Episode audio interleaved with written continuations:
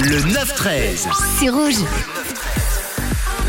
Et on va s'intéresser à une expression déjà avec notre victoire contre la Serbie 3 à 2.